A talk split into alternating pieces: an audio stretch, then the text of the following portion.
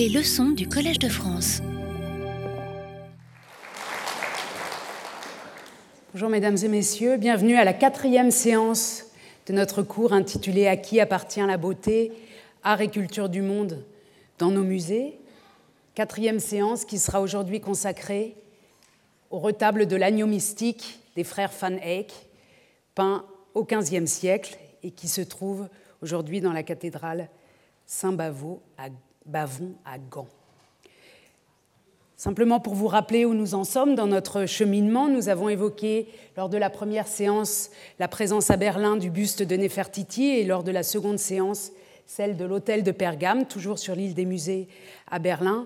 Hôtel de Pergame qui est arrivé sous forme de fragments ou qui a été découvert euh, sous une forme fragmentaire dans l'actuelle Turquie, euh, qui était l'ancien, sur le site de l'ancien royaume de Pergame, dans une ville appelée aujourd'hui Bergama, et que par le travail muséographique euh, et muséologique et scientifique des archéologues allemands prussiens du 19e et du 20e siècle, a été reconstruit et chargé de toute une dimension politique, euh, notamment dans le cadre de la séparation de l'Allemagne, quand euh, l'Union soviétique, rappelez-vous, a restitué dans les années 50 l'hôtel de Pergame qu'elle avait pris pendant la Deuxième Guerre mondiale, qu'elle a restitué à la RDA, qui elle-même l'a monté euh, comme l'un de ses objets phares, l'un des objets phares de ses collections.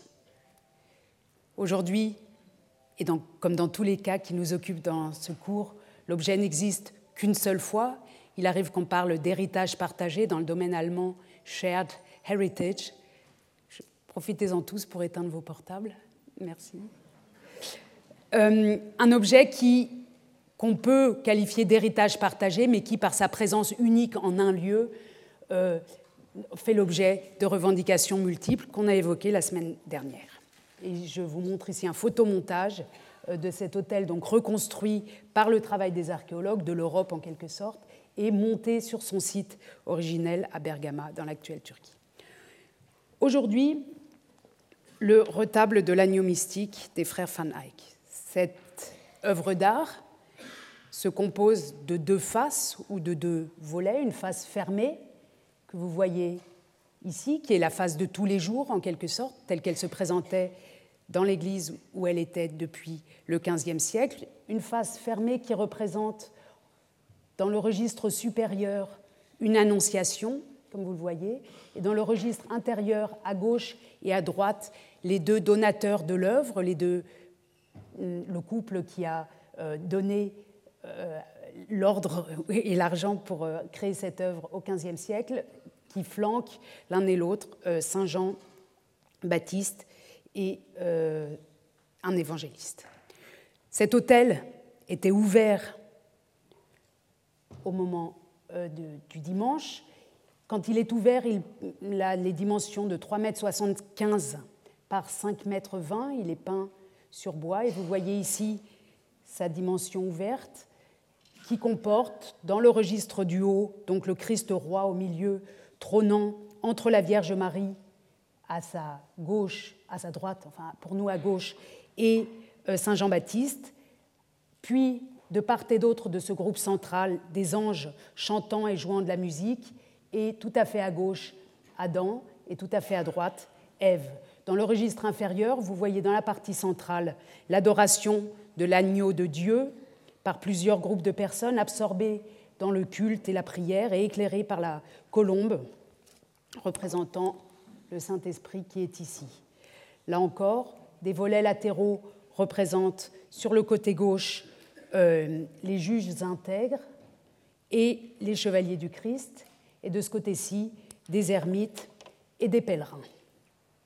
On pourrait s'entretenir pendant une heure, pendant deux heures, pendant plusieurs heures simplement sur l'iconographie de cette œuvre, de ce polyptyque exceptionnel. Ce n'est pas l'objet qui nous occupe aujourd'hui. Nous allons nous occuper euh, du retable de l'agneau mystique comme de l'un des objets les plus désirés, d'autres écrivent les plus volés, les plus transférés, les plus transloqués euh, de l'histoire de l'art. Vous voyez ici un titre euh, qui m'a plu particulièrement puisqu'il est question d'objets désirés, qui est aussi, comme vous le savez, le titre de la leçon inaugurale que j'ai menée, et la question qui nous occupent dans ces euh, translocations patrimoniales. Pourquoi ces objets sont désirés et que fait le désir avec ces objets? Son histoire a été remise au goût du jour ou est connue par certains d'entre vous peut-être qui auraient vu les Monuments Men, le film euh, de George Clooney qui est euh, paru ou qui a été montré ou tourné en 2014. Vous voyez ici une scène où George Clooney lui-même professeur d'histoire de l'art, fait un exposé sur le retable de l'agneau mystique pour expliquer pendant la Seconde Guerre mondiale aux autorités américaines qu'il est nécessaire de le sauver. Vous allez voir pourquoi, on y reviendra. Mais l'actualité donc de cette histoire est aussi, elle aussi, on a vu déjà plusieurs exemples, reprise dans un film de fiction récent. Pour évoquer le, la biographie, on parle parfois de biographie d'objet, la biographie de cet objet d'art exceptionnel, euh, je propose aujourd'hui encore trois petits chapitres qui s'appellent pour le premier patrimoine annexé, où il sera question des années 1790-1800. La seconde, réparation, recomposition, où on se transportera dans les années 1914-1920. Et la troisième s'intitule Évacuation, spoliation, restauration, où nous serons avec les Monuments Men, avec ces hommes de la Seconde Guerre mondiale qui sont partis à la recherche en Allemagne de cette œuvre qui avait été prise. Pour commencer, toujours quelques mots sur la méthode vous constatez que de cours en cours, nous avançons à partir d'objets concrets, qui chacun ont une histoire différente. Nefertiti a une histoire évidemment très différente de celle de l'hôtel de Pergame, et aujourd'hui encore, on est dans une histoire différente. Le classement de ces objets, le choix de ces objets, je vous l'avais dit lors de la première séance, est un choix chronologique. J'ai, en quelque sorte, organisé nos séances d'après l'âge des œuvres dont il est question. Donc la plus ancienne du XIVe siècle avant Jésus-Christ, c'est notre Nefertiti et nous arrêterons avec euh, de l'art des années 1900. C'est une manière d'organiser le matériel. Évidemment, on peut l'organiser, on aurait pu l'organiser, et j'espère que dans vos cerveaux, les choses s'organisent sur ces doubles strates, puisqu'il faut les penser ensemble. On peut organiser euh, un cours ou le récit de ces translocations sous une autre chronologie, par exemple celle du premier déplacement de ces œuvres, entre le moment où elles ont été créées et le moment où pour la première fois elles ont sensiblement changé d'endroit, changé de pays, changé de paysage, changé de milieu naturel, d'une église à un musée, etc. Si on organise les choses dans cet ordre-là, on constate que nos premiers objets, nos objets archéologiques, ceux qui nous ont occupés au début, se situent leur translocation, c'est-à-dire d'abord les fouilles qui ont permis de les mettre à jour, puis leur muséalisation, se situent dans cette seconde moitié du 19e siècle et ce début du 20e siècle qui est, pour dire les choses simplement et de manière un peu euh, euh, trop facile, la période coloniale. Nous sommes, avec ces objets archéologiques, en présence d'objets venus en général de l'extérieur de l'Europe. Aujourd'hui, nous allons nous consacrer à ce retable qui a été bougé, déplacé pour la première fois en 1794 au moment de la Révolution française, qui est le deuxième grand moment, peut-on dire, de euh, translocation dans l'histoire moderne après l'Antiquité. Mais on a une période, euh, si on s'occupe de nos œuvres d'en haut, une autre période qui précède la Révolution française, qui est celle du XVIIIe siècle, qui est une période d'achat sur le marché de l'art de collections complètes, notamment en Italie, qui ensuite sont présentées dans des collections euh, du nord de l'Europe, en Allemagne, en Angleterre, euh, en France même. Vous verrez que là aussi, malgré la légalité de ces achats, ensuite, ces premiers déplacements posent problème ou en tout cas sont toujours remis sur le tapis. Et puis le dernier événement est celui de la Seconde Guerre mondiale. Je vous laisse vous dire ça pour que vous ayez bien en tête les différentes périodes et les différents contextes de ce que j'appelle translocation, pour ne pas nommer à chaque fois de manière différente ce qui se passe, mais pour que vous voyez bien que ça marche à la fois ensemble, ce sont des problématiques qui marchent ensemble et qui parfois n'ont pas la même logique. Et aujourd'hui, nous tomberons, nous partons dans une autre logique que celle que nous avons euh, découvert précédemment. Dans les deux cas précédents, je vous remontre ici une photo des fouilles à Tel El Amarna en 1912. Nous étions dans des paysages, dans des pays euh, qui soit avaient une continuité euh, géographique avec le pays d'origine. Je pense ici donc à l'Égypte pharaonique qui reste en Égypte, même si l'Égypte n'est plus pharaonique dans les années 1900, c'est un cas, et un cas où ces objets sont sous terre, c'est-à-dire qu'on peut dire que soit, enfin en tout cas l'argumentation après coup a été que puisqu'ils étaient sous terre, qu'ils n'avaient pas encore été fouillés jusqu'à présent, ils appartenaient à tout le monde. On pourrait dire aussi qu'ils n'appartiennent à personne. D'ailleurs, il y a une différence euh, de logique entre dire ça appartient à tout le monde et ça n'appartient à personne. C'est le cas aussi euh, de l'hôtel euh, de Pergame, dont vous voyez là où est le gros arbre, ici à gauche, les fondations sur le site actuel de la ville euh, de Bergama. Là encore, on était dans un contexte archéologique. La différence avec le cas, une différence euh, à discuter, mais avec le cas égyptien, c'est qu'ici, entre le royaume de Pergame et la Turquie actuelle, nous avons plusieurs régimes politiques, plusieurs États nationaux différents, et que la Turquie héritière de l'Empire ottoman n'est pas en rapport direct culturel avec la Grèce qui avait donné euh, à l'époque hellénistique naissance à cet hôtel de Pergame. Maintenant, on change complètement de contexte puisque nous arrivons dans un contexte européen, dans un contexte religieux, que nous allons parler d'une œuvre d'art qui a été créée pour ce contexte religieux, pour une église, et dont elle a été extraite plusieurs fois au long euh, de sa vie d'œuvre d'art, mais euh, où elle est retournée dans cette église qui est donc la cathédrale Saint-Bavon à Gand, que vous voyez Premier volet, patrimoine annexé. On connaît bien en France euh, les événements révolutionnaires qui ont euh, conduit non seulement à la confiscation des biens euh, du clergé et de l'aristocratie et du roi, y compris de, leurs œuvres d'art, qui ont été concentrées à Paris, triées et qui ont donné naissance notamment au Musée central des arts qui deviendra ensuite le Louvre, confiscation, nationalisation des biens euh, à l'intérieur des frontières françaises qui s'est doublée euh, d'une conquête de biens, d'un patrimoine qu'on pourrait appeler supplémentaire hors des frontières euh, de la France. Conquête menée dans le cadre de conquêtes militaires, conquêtes artistiques et conquêtes militaires s'appuyant, enfin les conquêtes, artistiques s'appuyant sur des conquêtes militaires. Et vous voyez sur cette très célèbre gravure colorée ici l'entrée triomphale, je lis le titre, des monuments de sciences et d'art en France faite à ce sujet. Il s'agit des œuvres euh, venues d'Italie. Vous reconnaissez ici les chevaux de Saint-Marc, qui sont présentés dans une grande mise en scène tournant circulaire autour d'une statue euh, de, la, liberté,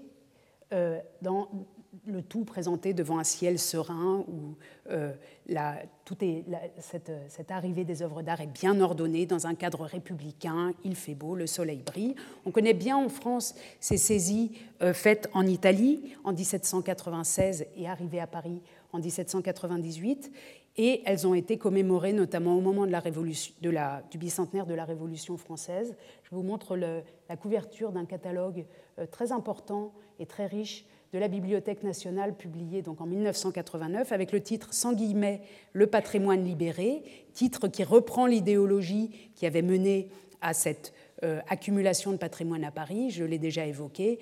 Les œuvres d'art étant, ou l'art en général étant un produit de la liberté, il doit être réuni dans les pays où a lieu, où est la liberté, c'est-à-dire tout simplement la France. C'est cette rhétorique qui justifie l'accumulation, la centralisation à Paris d'objets venus d'Italie, mais aussi, ce qu'on oublie souvent, euh, d'objets venus du nord de l'Europe et d'outre-Rhin. La première campagne de saisie artistique a lieu en 1794 et 1795. C'est une décision de la Convention, c'est-à-dire le Parlement français, la République française, décide d'aller conquérir, d'aller prendre, d'aller se servir euh, dans les collections des euh, villes soumises, dans les églises des villes soumises, dans les bibliothèques des villes soumises, des œuvres qui manquent, c'est l'expression qu'on retrouve dans les sources, qui manquent aux collections parisiennes toutes jeunes. Et à l'occasion de ces grandes campagnes sont rapportés à Paris de très célèbres plusieurs tableaux euh, de Rubens venus de Flandre, mais aussi des éléments d'architecture entiers. Je vous montre ici l'intérieur euh, de la chapelle, de la, pardon, de la cathédrale d'Aix-la-Chapelle, avec des colonnes ici qu'on appelle les colonnes euh, d'Aix-la-Chapelle, qui sont des colonnes carolingiennes, qui ont été décellées à l'époque de la Révolution française de cette architecture est transportée sur des chariots à Paris. Vous en voyez encore quelques-unes au Louvre actuellement. Et ont été aussi vidées des collections entières, simplement ici quelques exemples de dessins et d'estampes prises notamment dans les collèges jésuites ou dans les, grandes bibliothèques euh, euh, religieuses de cette région de l'Europe, mais aussi des animaux. Ici, un vrai éléphant qui est venu à pied des collections du Stadtrouder euh, aux Pays-Bas euh, pour enrichir, par exemple, les collections du Jardin des Plantes. À cette époque-là, dans cette première vague de saisie, tout était paraissait bon à prendre qui pouvait enrichir les collections françaises, c'est-à-dire sans véritable hum, focalisation sur les objets d'art. On prenait de la vache flamande à la peinture flamande. Et quand je dis on, c'était des commissions d'experts envoyées par le gouvernement français à la recherche de, de ces objets. C'est dans ce cadre qu'est venu aussi, en 1794, le rétable de l'agneau mystique à Paris, mais seulement la partie centrale, les volets latéraux étant demeurés dans leur ville d'origine, à Gand. Que se passe-t-il avec ce patrimoine libéré libéré du joug de la religion, libéré du joug des despotes, selon la rhétorique de la Révolution française, ce patrimoine libéré et en même temps désacralisé quand il arrive à Paris, et il devient un patrimoine qui sert l'instruction publique. Je cite euh, un célèbre passage euh, d'un discours de l'avocat euh, Boissy d'Anglas de 1794 qui souhaite dans ce discours que Paris soit la capitale des arts, l'asile de toutes les connaissances humaines et le dépôt de tous les trésors de l'esprit. Il, Paris, écrit-il, doit être l'école de l'univers, la métropole de la science humaine et exercer sur le reste du monde cet empire irrésistible de l'instruction et du savoir. On le voit bien, on le comprend que dans ce contexte qui est à la fois un universalisme et une hégémonie, L'œuvre d'art en question, notre retable de l'agneau mystique, n'est pas pris ici pour sa valeur religieuse. On ne va pas, la Révolution française qui a aboli euh, la religion ou le clergé, ne va pas euh, chercher des tableaux de Rubens ou des tableaux de Van Eyck en Flandre ou plus tard en Italie pour des raisons religieuses, mais parce que ces œuvres sont prises comme des œuvres d'art, des œuvres sur lesquelles vont se fonder, va se fonder l'instruction de la France, mais aussi du reste du monde. Arrivés à Paris, les œuvres sont triées, les livres vont à la Bibliothèque nationale, les animaux au Jardin des plantes, je l'évoquais, c'est-à-dire au Muséum d'histoire naturelle, et les euh, tableaux et les sculptures viennent au Louvre. Vous voyez ici une maquette du Louvre à peu près dans l'état où il était autour de 1794, c'est-à-dire avec la cour carrée que nous connaissons, la colonnade du Louvre qui était alors toute récente, la grande galerie qui existe déjà et qui relie le Louvre au Palais des Tuileries, et puis cette autre aile que nous connaissons aujourd'hui très bien, qui a été euh, ultérieurement construite au XIXe siècle, euh, manque encore. Et vous voyez que la ville est encore en partie dans le Louvre, où se trouve non seulement donc à partir de 1793 le musée central des arts, mais aussi des ateliers d'artistes et autres euh, occupations. Les œuvres d'art arrivent donc ici, donc quand je dis les œuvres d'art, on compte entre l'Italie, les Flandres, la Belgique, l'Allemagne, on compte des milliers, on compte en milliers euh, les tableaux et en milliers les sculptures qui arrivent à Paris en l'espace d'une dizaine d'années à peine. Et le musée Napoléon lui-même, qui est donc le musée central des arts qui change de nom sous Napoléon, mais qui est toujours le Louvre, notre Louvre. Le musée Napoléon comporte à la fin de son existence en 1815 1400 numéros de tableaux simplement, sachant que beaucoup d'œuvres ont été, qui n'étaient pas de grande valeur, ont été soit exportées dans les châteaux euh, de, euh, de l'Empire, soit dans les villes de province. Je vous montre ici la notice des tableaux exposés dans la galerie Napoléon, de, la notice de 1813 sur la période il en existe plusieurs. Vous voyez le prix très modique de, cette, euh, ce catalogue, qui est simplement une liste en quelque sorte des œuvres d'art euh, présentées. Euh, le prix est modeste et, il est important de le souligner puisque ce musée Napoléon est un musée destiné, et le musée central des arts, à tout le monde. Les œuvres d'art qui appartenaient à la royauté, au clergé et à l'aristocratie sont devenues des propriétés nationales et aussi ce qui a été pris à l'étranger, hors des frontières euh, françaises. Nous retrouvons ici, avec les numéros 299, 300, 301, 302, notre retable de l'agneau mystique, rangé, vous le voyez en haut, sous euh, la rubrique école allemande. Ce sera important par la suite. Et vous voyez aussi que ce retable n'est pas considéré comme un retable. Tout de suite, il a perdu, en étant muséalisé, sa dimension d'objet religieux, puisqu'il est décomposé en différents numéros. Dieu le Père, qui porte le numéro 299, la Vierge, Saint Jean-Baptiste, et le catalogue précise, ces deux tableaux servaient de volet au numéro précédent, c'est fini. Par le passé, quand c'était un objet religieux, ça servait de volet. Maintenant, au musée, ce sont des œuvres à part entière, chacune avec son numéro, et qu'on peut étudier chacune euh, pour elle-même. Et puis, pour finir, numéro 302, l'agneau sans tache, symbole de Jésus, reçoit les hommages des vierges, des martyrs, des pères de l'Église et de toute la hiérarchie céleste.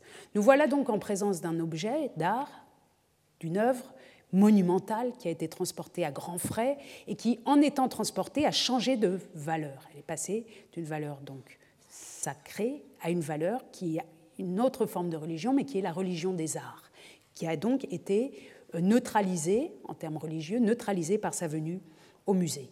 Il est très intéressant de regarder quel effet produit la telle présence, euh, une telle présence d'un objet euh, déraciné, en quelque sorte, dans un musée autour de 1800. Je vous donne simplement trois exemples de regards portés sur cette œuvre. L'exemple d'un regard d'un philosophe, Frédéric Schlegel, d'un philosophe allemand qui plus est, donc quelqu'un qui vient des régions où a été prise l'œuvre, mais qui ne l'avait jamais vue auparavant, qui la voit pour la première fois à Paris. Puis il sera question du regard d'un peintre et enfin du regard euh, des administrateurs du musée sur cette œuvre-là, qui, donc je le rappelle, est simplement une œuvre parmi beaucoup d'autres qui nous sert ici d'exemple.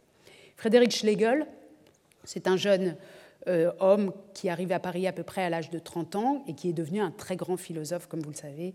On le connaît au même titre que son frère August Wilhelm Schlegel. Il a passé des journées, des mois, des semaines entières au Louvre à décrire tous les tableaux. Il détestait Paris et les Parisiens, donc le Louvre, pour lui, le musée central des arts en 1802, est un bon endroit pour passer ses journées. Il a décrit euh, ces tableaux et en les décrivant, dans une revue qui s'appelait la revue Europe, qu'il avait créée lui-même, qu'il écrivait en allemand à Paris et qu'il publie en Allemagne, en décrivant ces tableaux, il élabore, pour dire les choses rapidement, une esthétique du romantisme allemand. C'est-à-dire qu'il, dans, dans, sa description de tableau, il valorise certaines écoles, il valorise certaines, euh, certains, certaines formes qu'il présente comme exemple pour la jeune école de peintres euh, français, euh, allemands, ou en tout cas pour les peintres de sa propre génération. Il leur montre l'exemple à partir de l'art ancien. À propos de ce tableau-ci, j'ai noté simplement quelques phrases clés.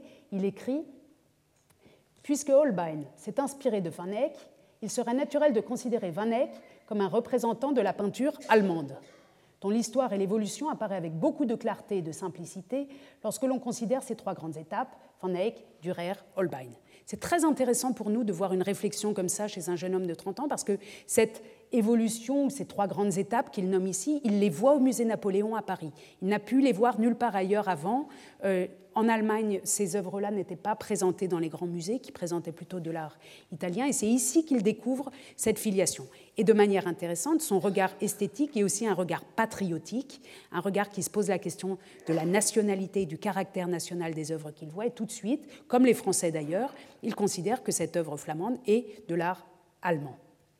Il continue en décrivant d'abord la partie centrale et la plus spectaculaire, l'agneau de Dieu. L'agneau est sur l'arche d'alliance et le sang coule de sa poitrine dans une coupe. Près de l'arche se tiennent des anges et des séraphins en adoration. Au premier plan jaillit l'eau vive d'une fontaine. Le paysage est si richement orné de fleurs, de fruits, de montagnes et de palais à l'arrière-plan qu'il est presque trop chargé. Il continue à se plaindre en fait de cette opulence euh, de détails pour mieux valoriser ce qui arrive après, c'est-à-dire les trois tableaux d'église du même peintre. Il ne les met pas en relation, hein, il, les voit. On, on ignore comment était l'accrochage exact euh, dans la galerie du musée Napoléon, mais on sent bien que ni le catalogue ni lui ne les voit comme un ensemble. Donc il voit d'autres tableaux d'église du même peintre qui, eux, forment un ensemble, les trois du haut, sont infiniment plus émouvants même s'ils ne sont pas plus intéressants. Ils représentent Dieu le Père, la Vierge et Saint Jean-Baptiste. l'élégance et la rigidité égyptienne de ces figures divines, sévères, toutes droites, comme dans l'Antiquité la plus reculée, inspirent un profond respect. Elles nous séduisent en dépit de leur effrayante sévérité, comme les monuments énigmatiques d'un monde ancien, plus vaste et plus dur. Alors ces phrases sont extrêmement intéressantes parce qu'on est aussi à l'époque, comme vous le savez, de l'expédition d'Égypte de Bonaparte et que ici, un jeune homme de 30 ans s'enthousiasme pour quelque chose qu'il trouve dur, raide, bizarre, énigmatique, égyptien. C'est d'abord quelque chose à comprendre pour nous, pourquoi ce jeune homme et d'autres avec lui s'intéressent à cet art euh, frontal qui, dans d'autres sources, est appelé aussi un art byzantin, qui rappelle les Byzantins. Et pour faire le lien, euh, qui n'est pas un lien national, mais un lien de génération avec euh, le côté français de la même époque, je me permets de vous rappeler qu'exactement à cette époque-là est peint par Jean-Dominique Ingres ce portrait que Napoléon détestait de Napoléon sur son trône. Et on sait que Ingres, qui a aussi moins de 30 ans dans ces années 1800, euh, a beaucoup copié Holbein et la peinture euh, allemande ou flamande euh, médiévale au Louvre et s'en est beaucoup inspiré et l'aimait beaucoup. Des témoins allemands, notamment, de ceux qui, ont connu le, tableau de Ingres, considèrent tout de suite que ça ressemble à Van Eyck. C'est ça qui leur vient à l'esprit. Ce qui est intéressant pour nous, c'est de voir comment une œuvre d'art prise dans un contexte religieux, religieux mise au centre de Paris, c'est-à-dire au centre de l'Europe, des circulations euh, de, tourisme ou de touristes ou d'érudits autour des 1800, a un impact d'abord sur l'élaboration de l'esthétique romantique du côté allemand, mais aussi un impact sur l'esthétique picturale euh, en France, mais aussi en Allemagne à la même époque. On peut dire que cette œuvre-là, ce, ce, retable, est une œuvre générationnelle. C'est ça qui faisait vraiment euh, j'allais dire, euh, c'est cet art-là qui électrise les jeunes des années 1800. C'est très intéressant pour nous. Et ce qui est intéressant, c'est de voir comment les directeurs du musée eux-mêmes attribuent une valeur à cette œuvre qui, évidemment, n'avait jusqu'alors qu'une valeur euh, religieuse. Dans l'inventaire Napoléon, c'est-à-dire les 13 grands ou 16 grands, 17 je crois, ou même plus, pardon, les grands volumes euh, qui liste toutes les œuvres conservées au Louvre à l'époque napoléonienne. Si on regarde dans le volume des écoles allemandes, flamandes, etc., on retrouve en effet notre retable ici. Alors vous voyez que cet inventaire Napoléon a, une, très une, très grande richesse d'informations pour nous, et c'est le premier inventaire qui avait une telle richesse d'informations, c'est qu'il comporte le nom du maître, la désignation des objets, ses dimensions en mètres et en centimètres, ce qui est très très précieux puisqu'à l'époque, dans toute l'Europe, euh, les mesures étaient encore différentes, mais quand l'art est réuni à Paris, tout d'un coup, on a toutes les mesures en mètres et en centimètres, et c'est très pratique ensuite pour retrouver euh, les œuvres, pour comprendre ce qui était véritablement au musée Napoléon. L'origine, vous voyez ici cathédrale de Gand, et ce qui nous intéresse particulièrement, euh, là, en cet instant, c'est le prix. Prix d'estimation de l'œuvre, prix d'estimation du cadre, puis viennent ensuite les rubriques emplacement actuel et observation. Alors ce prix est intéressant pour nous parce que, en l'espace de quelques mois, ici, euh, Dominique Vivant-Denon, le directeur du Louvre, euh, euh, entouré de, quelques experts, dont le jeune écrivain Stendhal, ont essayé de donner un prix à tout ce qui était au musée Napoléon. Et cette liste de prix est très bonne. Elle nous intéresse aujourd'hui, historiens de l'art, parce qu'elle nous permet de donner une valeur chiffrée à des choses qui ont aussi une valeur esthétique et de voir si la valeur esthétique et la valeur chiffrée marchent ensemble. Et en effet, si on regarde, alors je me suis amusée il y a quelques temps à passer euh, les prix, les prix de la colonne prix de l'inventaire Napoléon, à les mettre en relation avec les œuvres euh, dont il est question. Euh, bien sûr, je ne l'ai pas fait pour toutes les œuvres, j'ai pris les plus chères et les moins chères simplement. Donc les œuvres taxées les plus chères, on les a déjà évoquées dans le cadre de ce cours, à un million et demi de francs, c'est la transfiguration de Raphaël, le groupe du Laocoon venu de Rome et l'Apollon du Belvédère. Et si on déroule les noces de Cana, sont taxées 1 million, vous voyez, il n'y a pas encore d'art ici, dans la partie du haut, dans, le haut du, lit de parade, en quelque sorte, aucune œuvre de l'école allemande, flamande, euh, médiévale. On est bien avec de l'art italien, italien, euh, italien, italien, ici avec Raphaël et Le Corrège, et puis ici Rubens, mais rien euh, de médiéval. il faut descendre un petit peu dans les prix pour trouver nos notre panneau, à vrai dire, c'est seulement celui-ci qui est estimé 100 euh, 000 francs. Euh, les autres sont estimés en haut, chacun 8 000. Et vous voyez que la Joconde est simplement estimée 80 000. Donc, en quelque sorte, on a ici un lien euh, entre donc, un intérêt qu'on a reconnu chez Ingres ou chez le jeune Schlegel, qui est aussi un intérêt du marché de l'art, ou en tout cas des conservateurs, qui se traduit donc en monnaie. Si on continue un tout petit peu, on trouve une autre œuvre que j'ai évoquée, je crois, à la première séance, qui était à l'époque aussi attribuée à Van Eyck, mais qui en fait est de Memling, qui était taxé 60 000, euh, francs et qui venait euh, de euh, d'Annecy.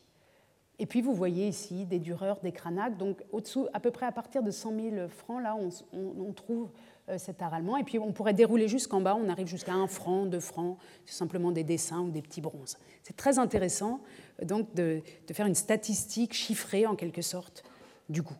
Voilà. C'était le chapitre 1800, la question de la présence à Paris de cet objet religieux qui, en venant à Paris, est donc transformé comme un objet esthétique, comme un modèle pour des peintres et comme une valeur d'argent. Première grande transformation, et c'est ça qui nous intéresse quand on pense, quand on parle euh, de euh, translocation patrimoniale, de transfert culturel. Est-ce qu'il y a réellement une transformation des objets eux-mêmes? En 1814-1815, comme vous le savez, avec la double défaite de Napoléon, le musée Napoléon euh, disparaît. les œuvres prises dans les collections d'origine sont restituées pour la plupart à leur collection d'origine, à leurs propriétaires légitimes, sauf quelques-unes, mais en gros, 90% euh, est rendu, y compris donc notre retable de l'agneau mystique qui retourne à Gand. Deuxième volet, réparation, recomposition. Après avoir passé une 20 ans, de 1794 à 1814 à Paris, après avoir passé 20 ans à Paris, dont, 10 années de très grande visibilité à partir de 1802, quand la paix d'Amiens et quand la, paix sur le continent permet aux touristes de euh, venir nombreux à Paris. Après avoir passé donc plusieurs décennies, deux décennies de grande visibilité à Paris, ce retable retourne dans son église, mais il est devenu, à cause de gens comme Schlegel qui ont écrit dessus, et ce n'est pas le seul, à cause d'artistes comme Ingres, ou grâce à eux, il est devenu un objet d'identification pour la génération romantique. Et vous voyez ici un tableau de Pierre-François de Notaire de 1829, donc un tableau qui représente qui semble représenter une scène historique médiévale ou des gens de l'époque, mais nous sommes ici déjà, on est presque à l'époque du chemin de fer déjà, mais il, peint euh, une représentation donc euh, romantique du tableau dans son église, et ce, tableau est devenu donc un objet euh, qui intéresse en particulier d'abord ceux qui l'ont repris, les Flamands, qui lui, ont, donnent une charge, une, valeur, qui lui ont redonné sa valeur religieuse en le remettant à l'Église, et de l'autre côté aux scientifiques, aux érudits, et notamment aux Allemands, qui, depuis les années 1800, se posent cette question, Van Eyck est-il allemand, est-il flamand, à qui appartient-il vraiment. C'est une question, on, en a beaucoup parlé en France ces derniers temps, une question d'identité nationale. Est-ce qu'on peut donner une identité à un tableau? C'est une question qui occupe, vous allez voir, je vais revenir dans un instant, beaucoup les érudits du 19e siècle. Le tableau, donc la partie centrale qui avait été transférée à Paris, revient à Gand, mais les panneaux latéraux, qui n'avaient pas été emportés, sont vendus après le retour de l'agneau euh, mystique sont vendus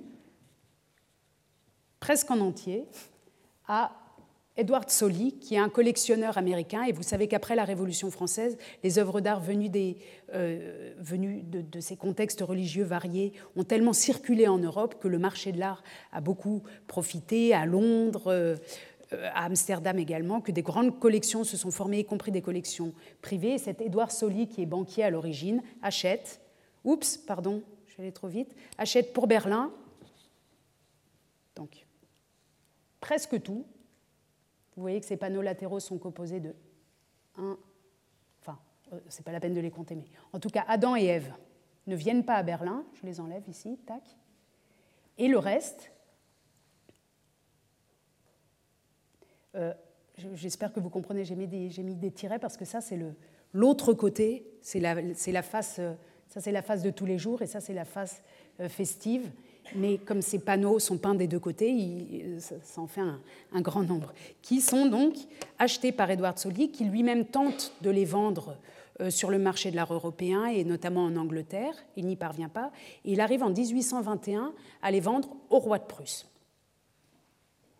Et ces tableaux viennent prendre place à Berlin dans un musée tout neuf qui vient d'être créé en 1830, donc qui est en train d'être créé. C'est pour ça que le roi de Prusse achète beaucoup euh, de collections. Le Königliches Museum, le musée royal, qui est sur l'île des musées. J'ai mis ici cette, petite figuration de l'île des musées telle qu'elle est aujourd'hui, pour que, vous, pour que ceux qui connaissent Berlin puissent repérer où est ce Altes Museum.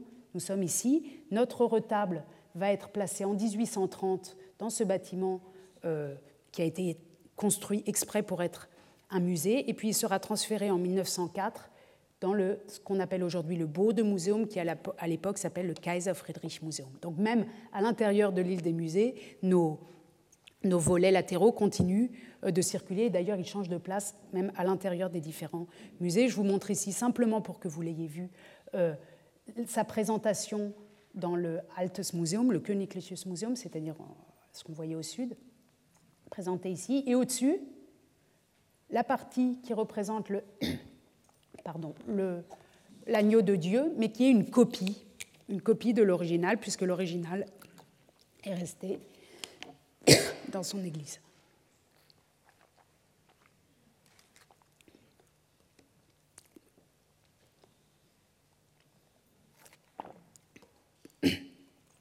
Pendant le 19e. Pendant, pardon, j'ai un chat dans la gorge.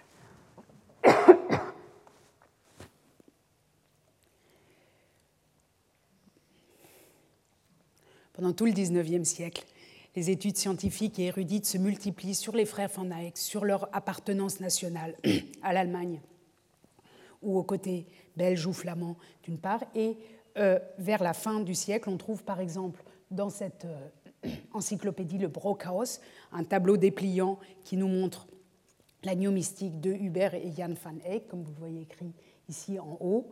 Euh, nach den in Gent, Berlin und Brüssel befindlichen Teilen des Originals. On apprend ici que les différents morceaux sont maintenant à Gand, à Berlin et à Bruxelles, car en effet, Adam et Ève ont été, puisqu'ils étaient trop nus pour une église, euh, mis en 1891 au musée des beaux-arts de Bruxelles.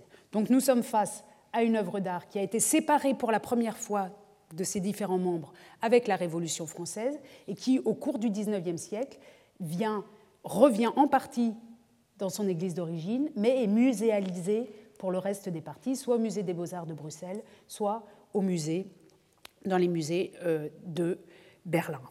On est à peu près en 1900 euh, lorsque se présente cette situation. Notre hôtel est donc maintenant les deux. Il est à la fois notre retable, à la fois objet de musée et à la fois objet religieux, à la fois objet de considération patriotique et à la fois objet d'instruction. Arrive la césure, la grande césure qui nous avait déjà occupé beaucoup avec Nefertiti, de la Première Guerre mondiale. En 1914, comme vous le savez, l'Allemagne envahit, occupe euh, la Belgique et la propagande internationale, y compris euh, britannique et plus tard aussi américaine, euh, considère que l'Allemagne met la main sur, non seulement sur les territoires belges, mais aussi sur les trésors euh, qui sont en Belgique. On peut euh, lire partout dans la presse euh, des, articles scandalisés, à juste titre, après l'incendie de la bibliothèque de Louvain dès le début de la guerre en 1914, qui montrent, de la bibliothèque universitaire, qui montre, pour reprendre la terminologie de l'époque, la barbarie des Allemands qui détruisent des biens culturels et les revues sont extrêmement nombreuses qui se mettent à parler aussi des œuvres d'art dans ce contexte, et en particulier de la nôtre, de notre retable de l'agneau mystique. Je vous montre, c'est un exemple parmi une grande quantité d'exemples qui ont été étudiés euh, par ma collègue Christina Cotte, euh, un extrait du Mercure de France de, 1900, euh, du 1er juin 1915, vous le voyez ici en haut, c'est-à-dire assez tôt dans la guerre. Je vous lis. Cet extrait prétend ou explique la chose suivante. On a heureusement tout lieu d'espérer que les principales richesses des musées royaux de Bruxelles, les chefs-d'œuvre conservés à Anvers, à Gand, à Bruges, la douce et mélancolique Bruges de Memling, aujourd'hui piétinée par des sourdards brutaux, ont été mises en sûreté. Et M. Baude, directeur des musées de Berlin, a démenti le bruit suivant lequel il aurait fait transporter à Berlin les deux panneaux de Van Eyck, Adam et Ève, du musée de Bruxelles. La précaution, en effet, pouvait sembler inutile, l'Allemagne comptant sans doute annexer ces panneaux avec le retable même de l'agneau mystique en même temps que toute la Belgique. Espérons que ce seront au contraire les volets de ce même retable conservé au musée de Berlin qui viendront après la guerre reprendre leur place dans le polyptyque de Saint-Bavon. Vous voyez que dès le début de la guerre, cette œuvre d'art, celle-ci et d'autres, fait l'enjeu euh, d'une propagande de guerre. Ici, l'auteur nous explique d'une part qu'il y a des bruits qui circulent selon lesquels Berlin voudrait s'approprier ce qui lui manque du retable. Et l'auteur français ici, en réponse, dit non seulement ils vont pas se l'approprier, mais en plus ils vont devoir nous rendre, ils vont devoir rendre à la Belgique, au moment venu, les volets latéraux pour que cette œuvre retrouve son homogénéité dans son lieu d'origine.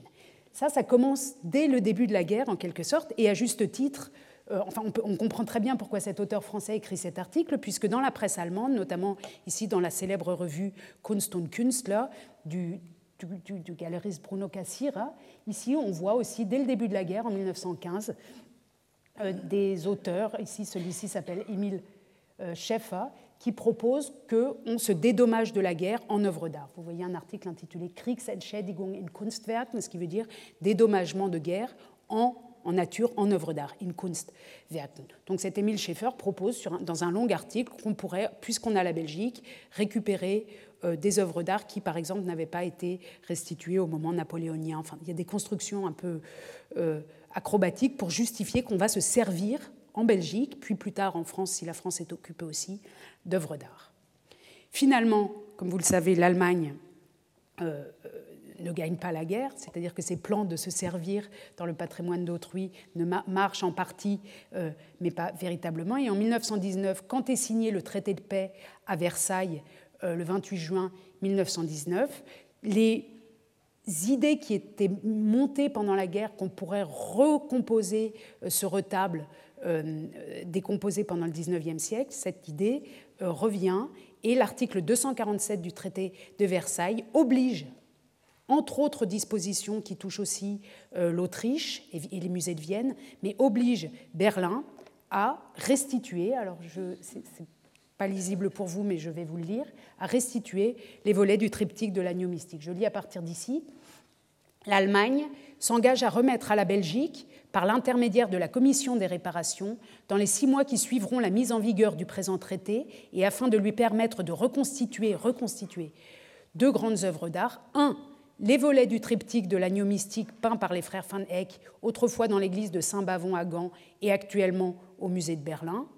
Et deux, les volets du triptyque de la Seine, peint par Dirk Boots, autrefois dans l'église de Saint-Pierre à Louvain, et dont deux sont maintenant au musée de Berlin et deux à l'ancienne Pinacothèque de Munich. C'est-à-dire que dans, dans, ce traité de Versailles qui a été considéré par les Allemands comme un acte humiliant, euh, surtout dans, tous ces articles, y compris, euh, enfin les musées aussi sont touchés par la punition infligée à l'Allemagne, puisque des œuvres qui avaient été acquises légalement sur le marché de l'art au XIXe siècle doivent être rendues, euh, restituées euh, à leur lieu d'origine, alors qu'il n'y a pas de, base légale pour, pour, cela.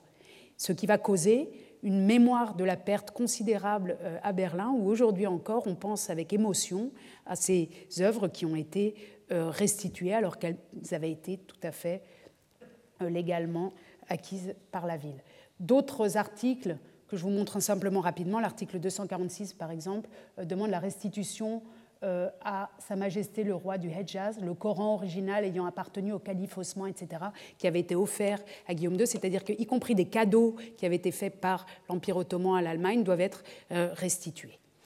Dans ces années 1919 et 1921, aussi avec le traité de Saint-Germain-en-Laye, a lieu à nouveau, comme après 1815, une grande recomposition de la géographie euh, des collections d'art dans l'Europe centrale, puisque non seulement Berlin restitue les tableaux, est obligé de rendre les volets euh, à Gand, que Munich et Berlin restituent des volets d'un autre hôtel à Gand, mais aussi euh, parce que Vienne doit restituer des œuvres d'art euh, à l'Italie du Nord qu'elle avait occupée pendant le XIXe siècle, et que entre la Pologne euh, qui, reprend forme et les pays qui s'étaient servis dans le patrimoine polonais ont lieu aussi à nouveau, par les traités, des restitutions très importantes qu'on connaît assez mal finalement aujourd'hui. Alors ce qui est particulièrement intéressant, c'est de voir combien après la reconstitution de cette œuvre d'art, donc elle est enfin en 1919, elle retrouve sa composition homogène dans son église originale. Le musée de Bruxelles restitue Adam et Ève lui aussi, et cette œuvre qui était une œuvre religieuse, qui est devenue une œuvre d'histoire de l'art, qui ensuite est devenue un vrai enjeu politique, national, nationaliste dans le cadre de la guerre la plus euh, la Première Guerre mondiale, guerre meurtrière, cette œuvre de retour dans son Église, devient une véritable icône de l'identité nationale euh, belge. Et vous voyez ici, je vais vous montrer quelques extraits d'un film tourné en 1939 pour euh, l'exposition universelle de New York. Alors, des films sur l'art dans les années 30, c'est encore assez récent. Il en existe euh, depuis les années 34-35 dans les musées de Berlin, mais ici, c'est le premier film tourné par la Belgique, par André Covin, qui est un grand réalisateur qu'on connaît par la suite bien, c'est son premier travail. C'est un film agréé par le Commissariat général du gouvernement belge pour l'exposition internationale de New York. Donc, on montre à New York une œuvre sur l'œuvre d'art belge, non seulement parce qu'elle est née en Belgique, mais parce qu'elle a été reconquise deux fois déjà, une fois chez Napoléon, une fois euh, à Berlin.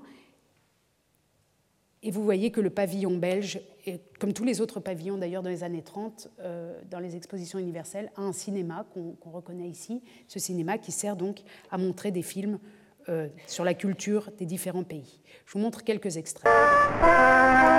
Pardon, c'est en flamand, ne vous étonnez pas, mais le texte n'est pas très important. Ce qui est important, c'est de voir comment euh, est mise en scène l'appartenance de cet objet, de ce retable, dans ce lieu.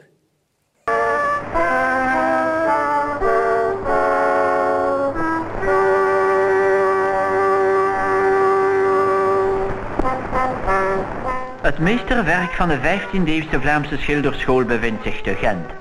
Boven het Gravensteen rijst het panorama van de stad. Het Belfort, de toren van de Sint-Niklaaskerk en die van Sint-de-Baafs.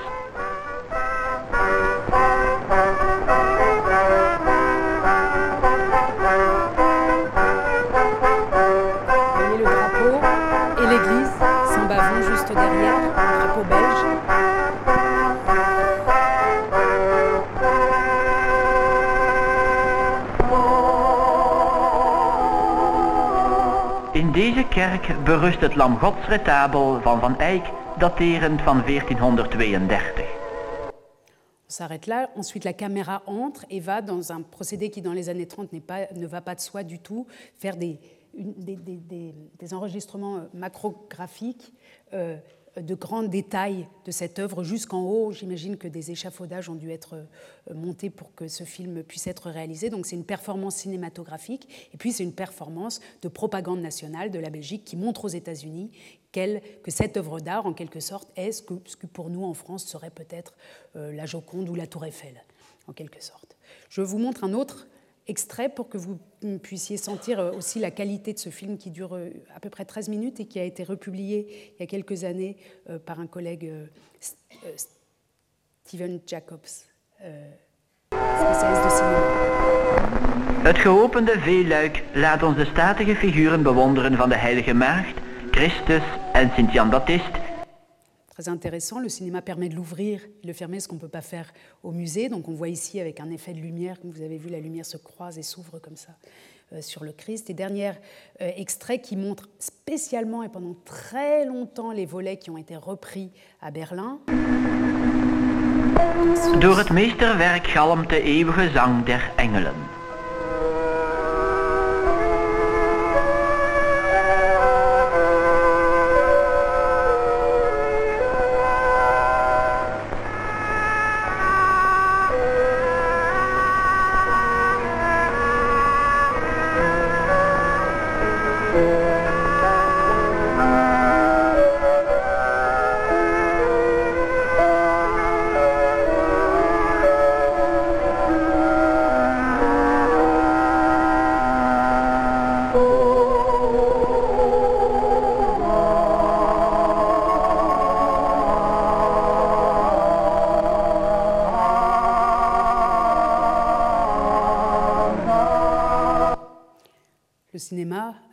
Du son dans les années 30 permet même de faire chanter les anges qui normalement sont silencieux et qui ont un chant qu'on peut se représenter quand on, les regarde. Mais ici, le cinéma, performance cinématographique, permet aussi de mettre cela en scène. Ce film est donc un, envoi euh, à l'exposition universelle de New York, mais il est présenté également dans plusieurs festivals de cinéma, comme d'autres films sur des œuvres d'art à l'époque, notamment euh, cette année-là, euh, c'est-à-dire le 31 août 1939, la date évoque tout de suite euh, quelque chose qui va se passer le lendemain, le 1er septembre, mais en tout cas le 31 août, du 8 au 31 août 1939 a lieu la Biennale de Venise, et ce film, L'agneau mystique de Van Eyck, remporte même euh, un prix.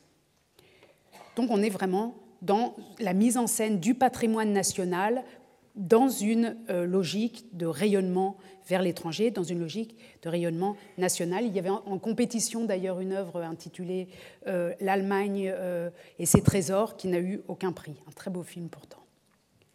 Et le lendemain, dès le lendemain, l'Allemagne envahit la Pologne, ce qui marque le début de la Deuxième Guerre mondiale et pour moi le troisième et dernier volet de ce cours. Évacuation, spoliation, restauration.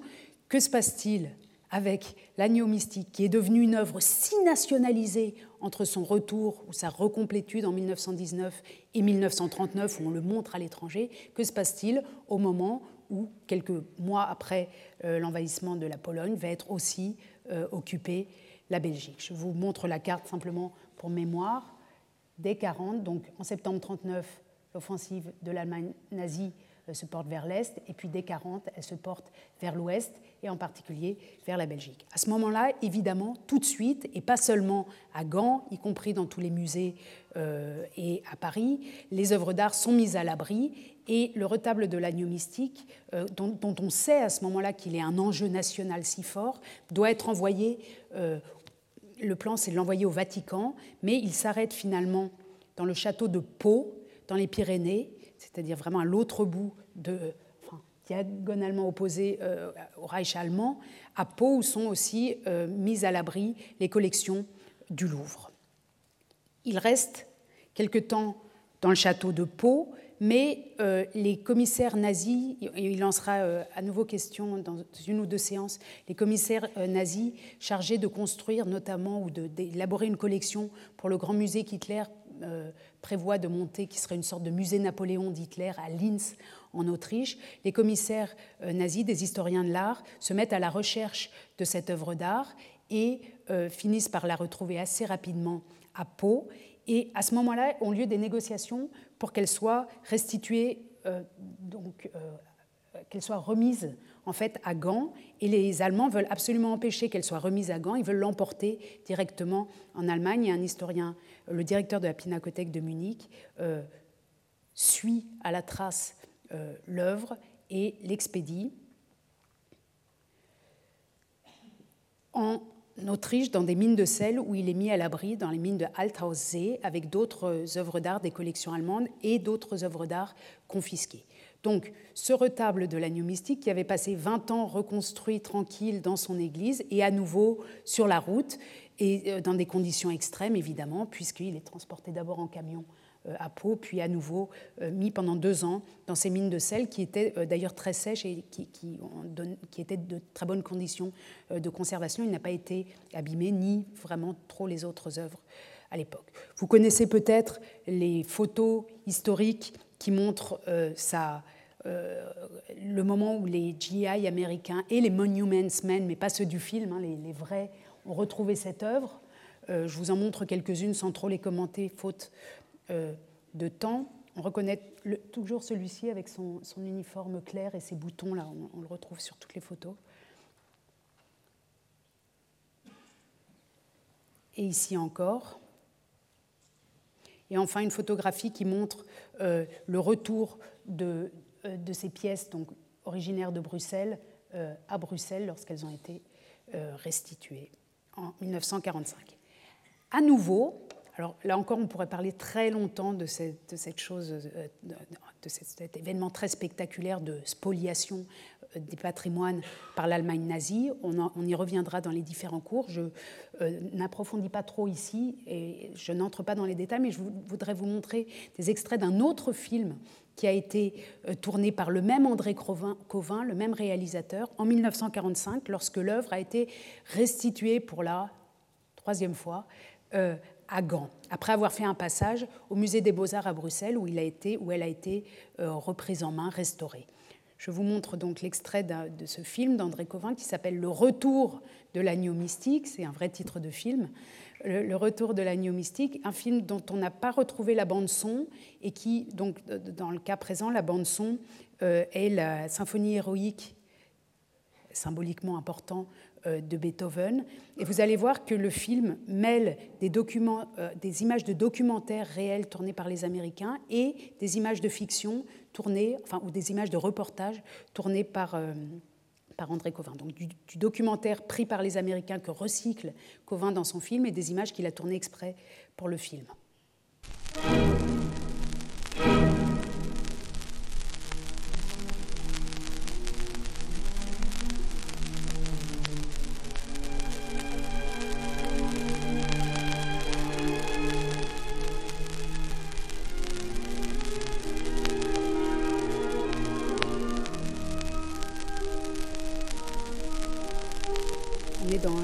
Documentaires qui ont été tournées par les Américains et qui montrent une autre mine, à vrai dire, que celle où étaient les œuvres d'art.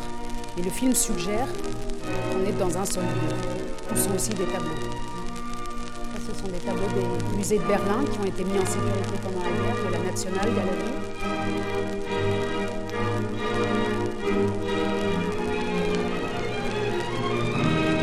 Toujours dans des images documentaires.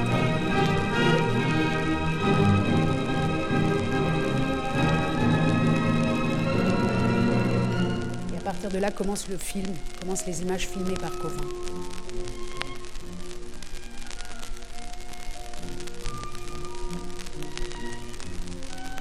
Ça montre vraiment le retour de l'œuvre avec toute la longueur. Nous sommes à Bruxelles.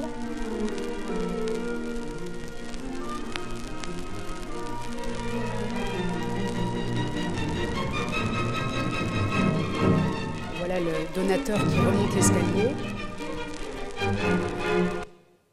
puis la donatrice, puis chaque panneau, l'un après l'autre, retrouve sa place. C'est vraiment une mise en scène du retour à la maison de chaque œuvre. On prend le temps de bien montrer euh, qu'elles rentrent les unes après les autres au pays, en quelque sorte. Et le cas, dans, ce cas présent, ce n'est pas leur église d'origine, mais c'est bien le musée des beaux-arts où elles vont subir un traitement de restauration très important. Et euh, souvenez-vous, alors on, on avait évoqué dans la première séance euh, le geste de l'expert, de ces experts qui regardent les œuvres de très près au moment de les prendre, soit de les voler comme vivant de nom, soit de les restituer euh, comme euh, à d'autres moments. En tout cas, le moment de la restauration, de l'observation de très très près des œuvres est quelque chose qui doit démontrer pour le public que celui qui soigne les œuvres, qui les regarde bien, est aussi son propriétaire légitime. Et là, dans ce film, pendant un quart d'heure entier, je vais vous montrer trois petits extraits, on nous, euh, André Covin montre euh, combien les conservateurs et les restaurateurs du Musée des beaux-arts de Belgique prennent soin de cette œuvre comme si c'était un être humain. Et ici, comme vous voyez, le, conservateur avec sa loupe et son, enfin, oui, et son, sa blouse euh, blanche est en train de regarder Adam comme s'il s'agissait d'un corps pratiquement vivant. Il y a d'autres scènes qui rappellent beaucoup ce rapport entre l'œuvre d'art et l'être humain. Je vous montre donc simplement pour rappel, ce geste de l'expert ici des commissaires de l'Armée rouge en train, dans un film de fiction, d'emporter euh, les œuvres de Dresde, ou encore, je l'avais déjà montré, Dominique Vivant de Nom à genoux en train de vider la collection, comme un expert, la collection euh, de Cassel, et ici encore la blouse blanche au moment du décrochage euh, de la Madone Sixtine de Dresde.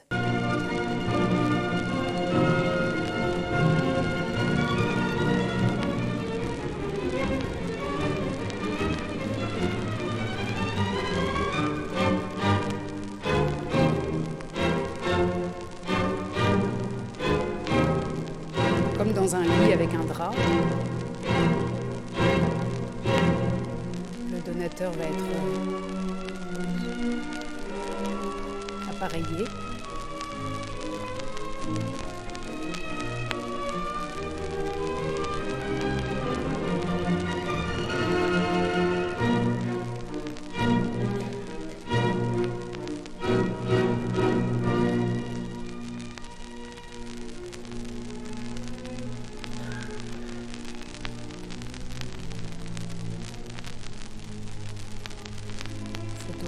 Je passe sur le second exemple. Oups. Il se passe des choses bizarres. Excusez-moi, dans mon montage, là, c'est parce qu'il faut que je fasse ça. Tac.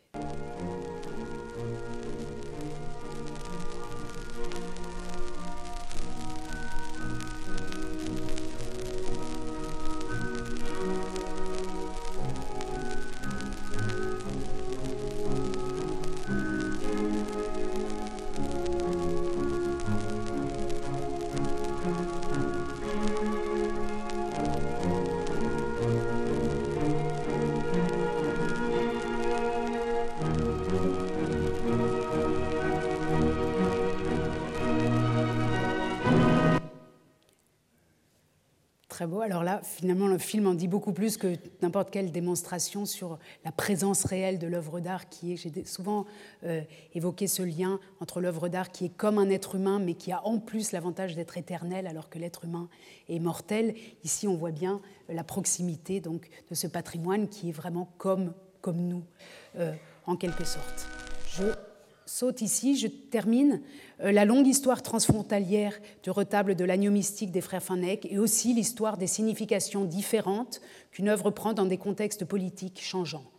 Œuvre religieuse dans son contexte d'origine, témoin historique de l'évolution des arts au musée, objet d'érudition dans les livres, enjeu des conflits militaires du XXe siècle, entité touristique aujourd'hui, Aujourd'hui, si vous allez à Gand, vous verrez que l'hôtel est, comme dans une espèce d'aquarium fortifié. On a tellement peur qu'ils repartent qu'il faut passer euh, vraiment des, vitres blindées pour pouvoir le voir.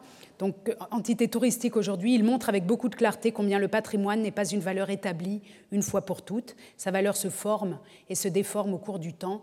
Il garde la mémoire de ses valeurs stratifiées qui font aussi partie de l'histoire de l'Europe et je ne résiste pas au plaisir de vous montrer une œuvre d'art tout à fait contemporaine de Chris Martin, Hôtel de 2014, qui montre le cadre vide de cet hôtel, qui semble à la fois, et on pourra en parler longtemps, euh, qui semble à la fois perdu et qui retrouve par la perte ou par son simple cadre une sorte de spiritualité euh, qu'il avait à l'origine. Je vous remercie. Nous nous retrouvons la semaine prochaine avec la Madone Sixtine de Raphaël.